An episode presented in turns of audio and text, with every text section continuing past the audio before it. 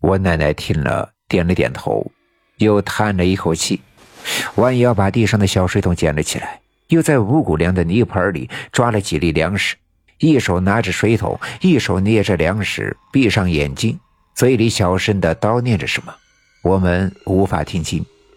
叨念了一阵子，奶奶睁开眼睛，慢悠悠的把五谷粮扔进那个小水桶里。就当五谷粮落入水桶的一瞬间，忽然一股浓郁的粉红色的烟雾从水桶里翻滚着冒了出来。那烟雾越来越多，越来越浓厚，很快便将整个院子包裹住。于是，整个院子都变成了粉红色，人们都被这弥漫的烟雾包围着。即便是对面的两个人，也无法相互看见。烟雾中夹杂着一阵凉丝丝的香气，那味道仍是东山上丁香花开的时候一样，清香里带着一丝苦涩，让人们闻了头清目明，不禁心旷神怡。冰凉的烟雾顺着人们的衣服的领口、袖口钻了进去。落在皮肤上，人们纷纷的打起了冷战，人们都产生了各种各样的幻觉，要么是感觉到自己飞上了天空，有的感觉自己的脚下是无尽的绿油油的田地，风吹来，庄稼随风摇摆，像是悠闲的海浪。而就在人们完全沉浸在这粉色烟雾带来的畅爽之中的时候。那烟雾慢慢的散去，不一会儿，便不见了踪影。人们这才发现，自己仍旧处在我家的院子里。粉色的烟雾不见了，那阵金色的光芒也不见了，整个院子又恢复了刚才的暗淡。那盏昏黄的烛火仍旧百无聊赖地燃烧着，五谷粮的泥盆里那三炷香已经燃到了最下面。灰白色的香灰一翻身，从香火头上滚落了下来，跌在了五谷粮的上面。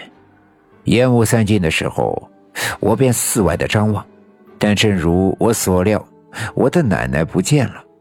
我知道她是回常三太奶的五峰岭了。每次见到奶奶都是这样的短暂，我不禁心里十分的酸楚。哎。我我身上的水泡好了，哎呀，真的好了，好了！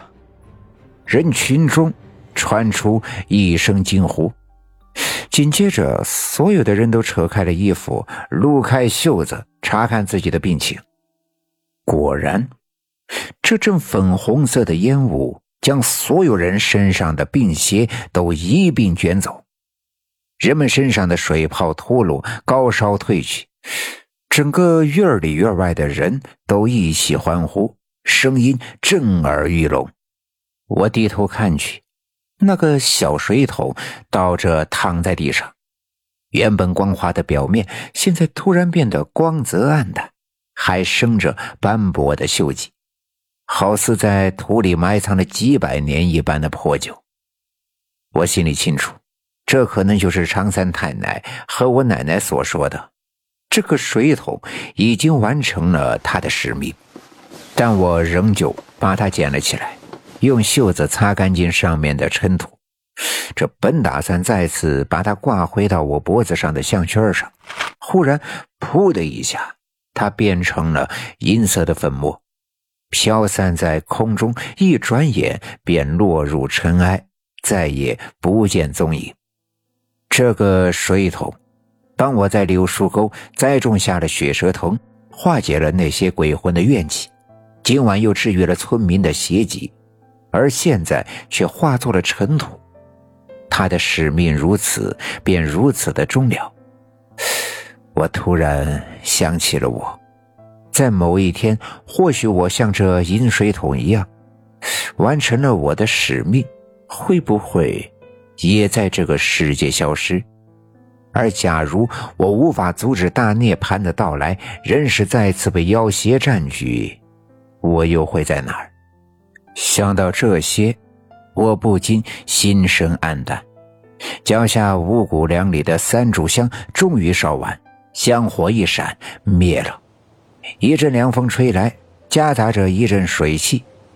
我抬头向天上望去，不知道什么时候，云彩已经将整个天空遮盖，完全看不到星星。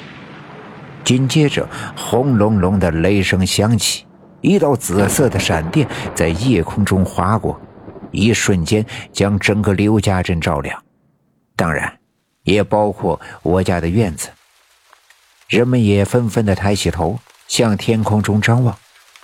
一滴雨点落在我的脸上，我伸手在脸上摸了一下，啊，下雨了。是啊。下雨了，雨点噼里啪啦的掉了下来，人们都像我一样没有躲避的意思，因为我们都分明的感觉到这阵雨让我感到了刚才那阵粉红色的烟雾一样的清爽，仿佛轻易的就将我们身上的所有的烦恼和疲惫以及怨恨和痛苦通通的冲刷走，不再留下一丁点的痕迹。这场雨。一直下到了半夜，天上的云朵才渐渐的散去，人们早已经各自回家。我爸爸把院子里的东西收拾了下去，又关了院门。回身抱起早已经被这场雨淋湿的我，刚要往屋子里走，突然院门外传来了一个微弱的声音。本集已经播讲完毕，感谢您的收听。欲知后事如何，且听下回分解。